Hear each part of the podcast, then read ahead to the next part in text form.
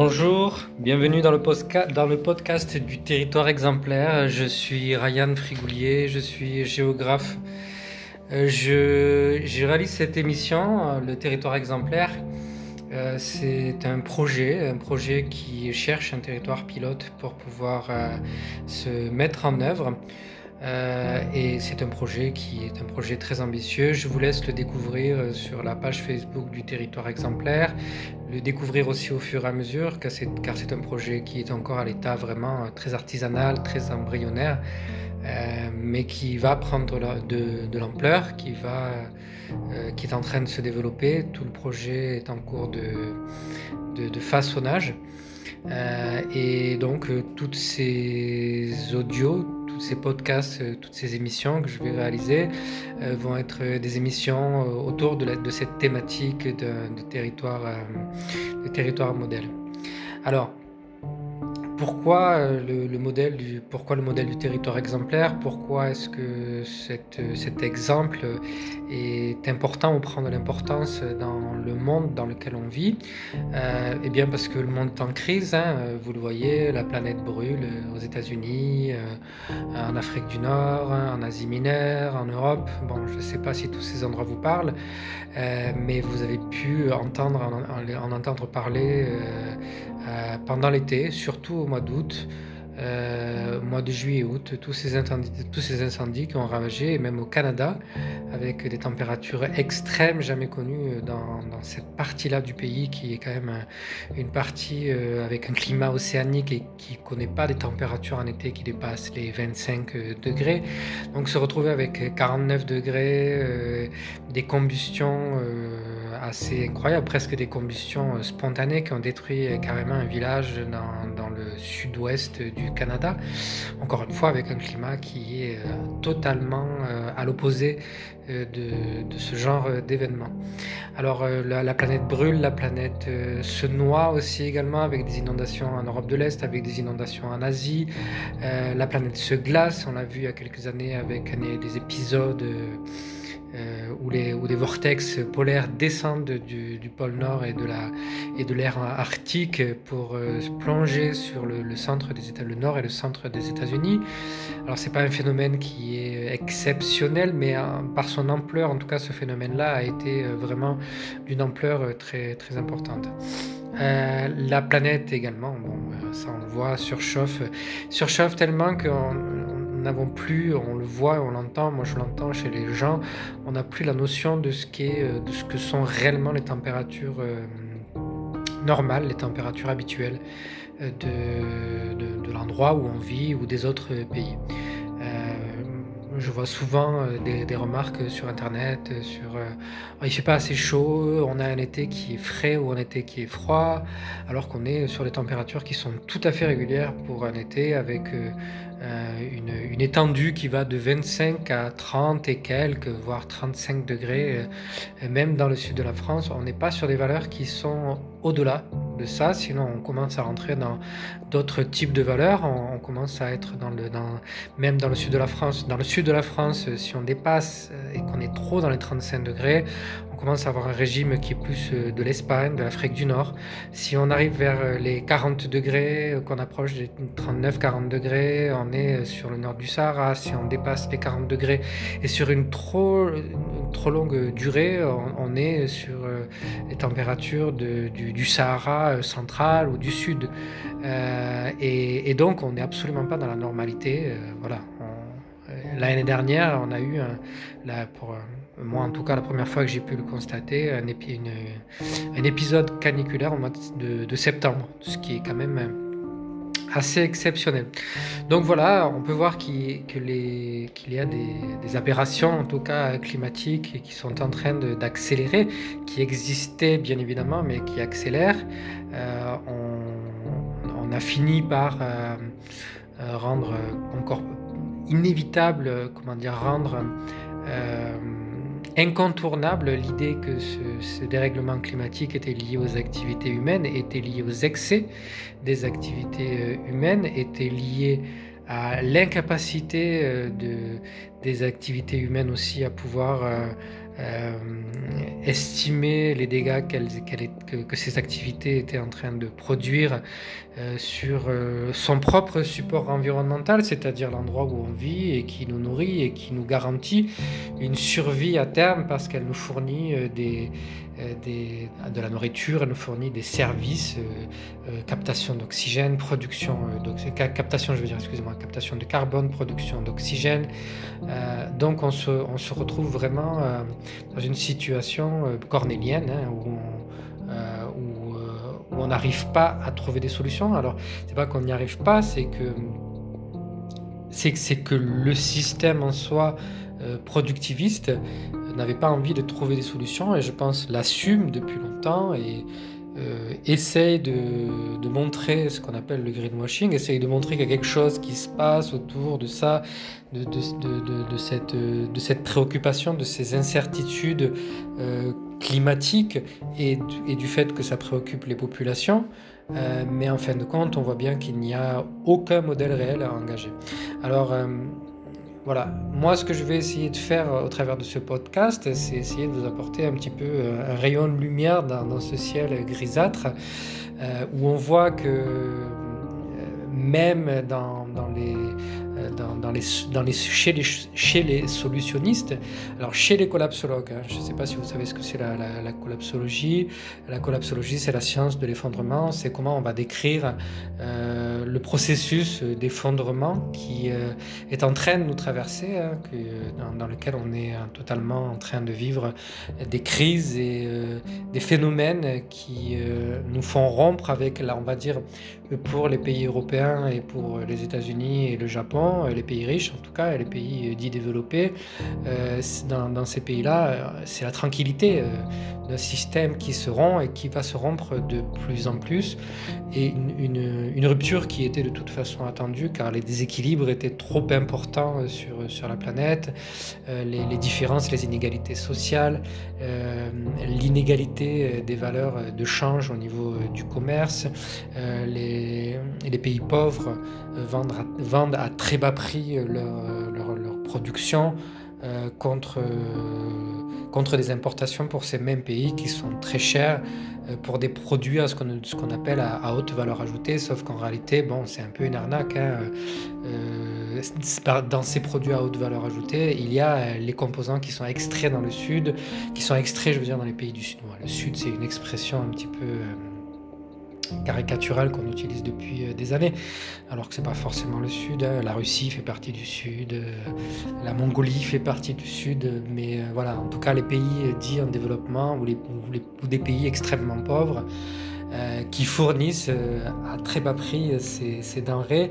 Certains pays en développement ont même développé une capacité, un savoir, une technique d'extraction de de, leurs produits et qu'ils ont même réussi à exporter. Euh, mais euh, de manière générale, de toute façon, euh, il y a une inégalité dans la valeur de l'échange entre les pays dits développés et les pays en développement bien que ces frontières-là aujourd'hui soient de plus en plus floues, on le voit à travers l'exemple de la Chine. Donc ce, qu'il faut voir, hein, je suis parti un petit peu loin là, euh, mais c'est qu'avec euh, donc euh, tout ce qui est en réaction par rapport à, à ce système de production globale, ce système d'accumulation du capital, il y a des réactions, il y a des réactions, et donc la collapsologie est une réaction, et une réaction qui décrit avec des indicateurs qui sont des indicateurs à la fois de, de production, d'émissions de, de, différents polluants, d'émissions de différents gaz qui réchauffent la planète, euh, et puis euh, la, soutenabilité des écosystèmes, comment les écosystèmes peuvent supporter euh, de plus en plus tout ça. Et, donc qui a estimé qu'il y a effectivement un poids qui est exercé sur, les écosystèmes, un poids qui est, exercé sur le système Terre et le système climatique, tout le système météorologique et climatique de la Terre, et qui donc a des répercussions et qui finit par euh, atteindre un, plafond de, un plafond de verre sur lequel on est, atteindre des limites en tout cas. Et euh, le plafond de verre, euh, en fait, je voulais plus l'évoquer sur, sur l'état dans lequel nous sommes, nous sommes encore à l'heure actuelle. le, plafond de cristal, hein, c'est même plus un plafond de verre. c'est vraiment cette image, hein, cette métaphore de quelque chose qui va céder et dans lequel nous sommes encore dans une illusion, nous sommes encore dans un bien-être, nous continuons dans la même vie sans, produire un véritable changement. Et euh, bon, même si on voulait produire un véritable changement, ça on le verra au cours des, différentes émissions, euh, le changement est, à l'heure actuelle difficile. Il y a, différents, euh, il y a différentes forces à l'œuvre qui euh, qui vont pas dans, des, dans, dans, la direction de la résolution, qui vont pas dans la direction rationnelle pour satisfaire les, besoins humains. Donc euh, revenons-en effectivement à ces disciplines qui essayent de, trouver, euh, qui sont en réaction, qui essayent de trouver, qui décrivent le, le, rapport entre le, système productif et tout ce que et des activités humaines et tout ce que ça produit comme désagrément et, et, tout ce que tout ce que ça fait subir et, supporter euh, à la planète et, euh, et donc qui décrivent euh, donc l'évolution attendue et, les crises que nous allons vivre et comment l'effondrement va se produire. Du moins, on théorise, il y a différents scénarios d'effondrement, mais on reste toujours. Alors, parmi les, solutions, parce qu'au au, départ c'était surtout une description, un cri d'alerte de tout ça, et les solutions qui ont été euh, évoquées, qui ont été abordées, ont été des solutions euh, qui s'adressaient à euh, une échelle standard, à une échelle internationale, à une échelle nationale. Euh, c'est un héritage, c'est un héritage de, des sociétés nationales, des, systèmes nationaux. Euh, les, pays se sont développés autour de, nations, euh, de nations qui pouvaient avoir un régime présidentiel fort. Certaines ont été des dictatures, d'autres ont été des démocraties. Et, et, donc on a cette habitude-là, effectivement, d'avoir ou d'en s'en remettre à un pouvoir euh, présidentiel ou un pouvoir euh, national qui est fort et qui est souvent euh, centralisé. Et, donc forcément quand on va aller chercher la solution, on va aller chercher cette solution auprès de cet échelon-là. Et, et, on voit bien que cet échelon-là est un échelon qui est devenu à l'heure actuelle complexe, qu'il était sans doute avant, mais qui nous apparaît davantage, en tout cas à moi, m'apparaît davantage complexe euh, qu'il ne l'était euh, à, l'époque euh, et, qui est parcouru différents intérêts du lobbying, des intérêts tout simplement euh, de survie d'un système avec une difficulté à sortir de, ces repères du système pour euh, créer d'autres repères et pour créer d'autres modes de pensée. Donc on reste dans un système qui nous rassure et on, construit une pensée par rapport à ce, à ce système qui nous rassure. Euh, de peur euh, de, de, voir ce système s'effondrer. Sauf que ce système est en train de s'effondrer euh, et, et, que, donc on est en train d'aménager quelque chose qui n'existera plus parce qu'il est en train de s'effondrer. Et c'est un peu, c'est un paradoxe qui est formidable. Hein. C'est un paradoxe qui est formidable, qui rappelle notamment les gens qui euh, qui sont menacés dans leur propre vie par, euh, par les, excès euh, dont ils n'arrivent pas à se débarrasser. Un alcoolique qui va toujours remettre au lendemain sa, sa, sa, manie, une autre, d'autres manies aussi également, qui, dont, dont, il va repousser toujours la promesse ou va faire des promesses mais ne jamais, ne jamais les tenir. Et donc mettant en danger l'existence de, l'individu et là mettant en danger l'existence de sociétés et l'existence de, des sociétés humaines sur la Terre, et puis euh, menaçant une grande partie euh, du, vivant qui est en train de s'effondrer avant nous. Donc cette habitude de, s'adresser à une certaine échelle, héritée de ces systèmes nationaux, héritée d'un certain paternalisme aussi, moi ça me rappelle beaucoup euh, ces, euh, ces, enfants qui sont euh, devenus grands et qui sont encore en train de chercher des solutions auprès de leurs parents, ce qui peut paraître logique hein, pour certaines solutions de vie, mais qui sont dans un système de de chercher des récompenses, de chercher des, gratifications, de chercher des... des et, par l'intermédiaire de reproches aussi faits à leurs parents, dont ils n'arrivent pas à sortir de, ce cycle de, de ce cycle de reproches pour pouvoir euh, s'extraire de ça et, créer une nouvelle pensée euh, qui, et une nouvelle vie finalement pour dans lesquelles euh, leurs parents n'auraient pas forcément le même rôle. et, donc voilà, ce système de, de, s'adresser, cette manière de s'adresser à ces, systèmes nationaux, à ces systèmes internationaux pour trouver la solution, ce qui est, ce qui est logique bien évidemment, euh, mais finit par être euh, euh, aujourd'hui moins contre-productif pour moi, car le, message s'est perdu, il est inaudible à l'heure actuelle, comme, dans beaucoup de, comme dans beaucoup de situations. Le message social et les revendications sociales par les manifestations sont devenues aussi inaudibles, parce que par l'abondance de flux d'informations, euh, et puis euh, des formations qui sont contradictoires aujourd'hui. Euh, on voit bien que malgré les, fast-checks, les décodeurs, ceux qui vérifient les informations, sont encore un peu au modèle du greenwashing, c'est-à-dire qui servent de justification dans un monde où les systèmes d'information, les médias et, et, puis euh, les informations officielles aussi euh, gouvernementales euh, diffusent des informations qui sont contradictoires. On l'avait vu avec l'exemple de la gestion du Covid où certains se sont amusés à faire des, vidéos qui montraient où le président ou le gouvernement dire une chose un jour et puis trois mois après faire exactement le contraire de ce qu'il avait dit. on voit bien qu'on est dans un système où les choses deviennent inaudibles et, et où il est important de changer d'échelle. Euh, c'est un peu comme en musique, euh, le rapport euh, serait un petit peu comme en musique, c'est-à-dire changer de gamme. et ne plus s'adresser et ne plus chanter sur la même gamme.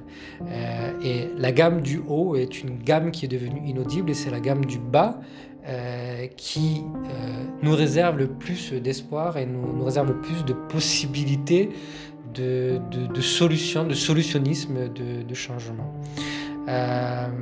Euh, et donc, bah, c'est un petit peu tout l'objectif du projet de, territoire exemplaire.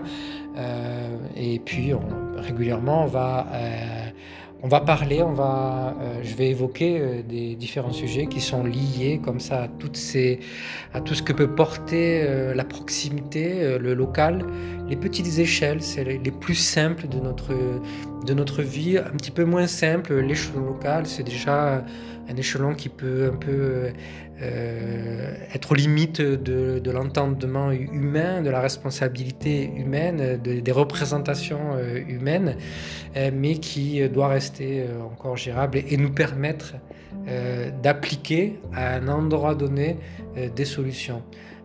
et pour revenir à la métaphore de, la musique, ces, questions de gamme basse font que si on arrive à euh, déjà s'organiser entre nous, si on arrive à trouver euh, des, euh, des, des, méthodes collaboratives, des endroits où on se, réunit, où on collabore, avec un petit peu des marches à suivre, des modèles pour pas se, se, mettre dessus, se frapper, se disputer comme on a l'habitude, essayer de prendre le pouvoir. Donc là, on est sur des questions de gouvernance. Donc si on arrive à effectivement euh, s'organiser et, le faire sur un territoire et montrer l'exemple euh, à d'autres territoires et montrer l'exemple à l'ensemble de, la planète de quelque chose qui marche, de quelque chose qui réussit, bien qu'il y, y, ait aussi déjà des modèles qui montrent l'exemple, bien évidemment, et montrent d'autres exemples. Euh, quand je vous parlerai du territoire exemplaire, il y a un exemple, une méthode, un modèle spécifique vers lequel on pourrait tendre. Et et donc, euh, pour revenir encore une fois sur euh, cette gamme basse euh, de, musique, là cette fois-ci une organisation par le bas, cette gamme basse doit vous rappeler une fréquence qui doit se diffuser sur, toujours sur la gamme basse avec des relations de proximité et qui doit se diffuser et qui doit se diffuser sur les territoires adjacents au territoire pilote ou sur d'autres territoires, mais toujours encore une fois misant sur les fréquences basses, le local, la gamme basse. Euh, les relations de proximité, les organisations, euh, la collaboration avec tous les acteurs du territoire, en ayant à l'esprit euh, le système productif, la distribution de ce qu'on produit au niveau local, le système productif local, excusez-moi, j'ai oublié de vous en parler, mais j'y reviendrai un peu, plus, plus abondamment dans des émissions spécifiques, le système productif local, le système distributif, la manière dont on distribue, on achète, etc., les, les, denrées, et puis effectivement, après, euh, le reste de l'organisation euh, locale, qui, est qui est la gouvernance locale et, un projet de territoire qui est émis par la population et puis l'ensemble des, acteurs locaux pour faire un territoire d'équilibre entre les activités humaines et les écosystèmes. Alors voilà, c'était pour une, présentation euh, de, l'émission du, territoire exemplaire.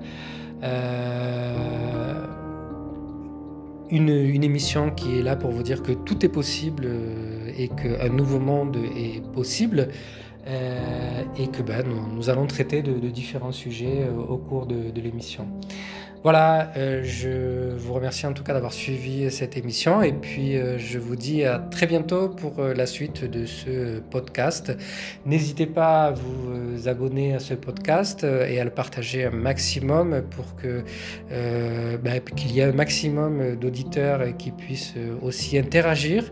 N'hésitez pas à donner votre avis, n'hésitez pas aussi à, envoyer à m'envoyer un mail, à m'envoyer des audios aussi euh, que je peux insérer dans, dans, l'émission et puis répondre aux questions que, vous me posez.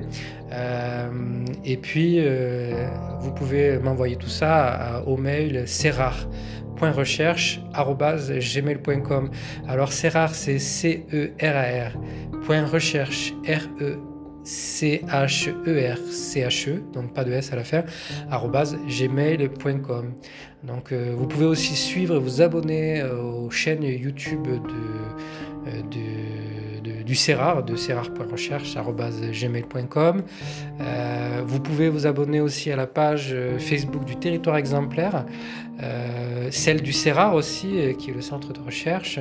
Et puis voilà, je pense qu'il y a aussi euh, euh, la page Le Nouveau Monde est là, euh, dans lequel vous pouvez aussi trouver les, émissions que j'ai déjà réalisées sur Radio Escapade.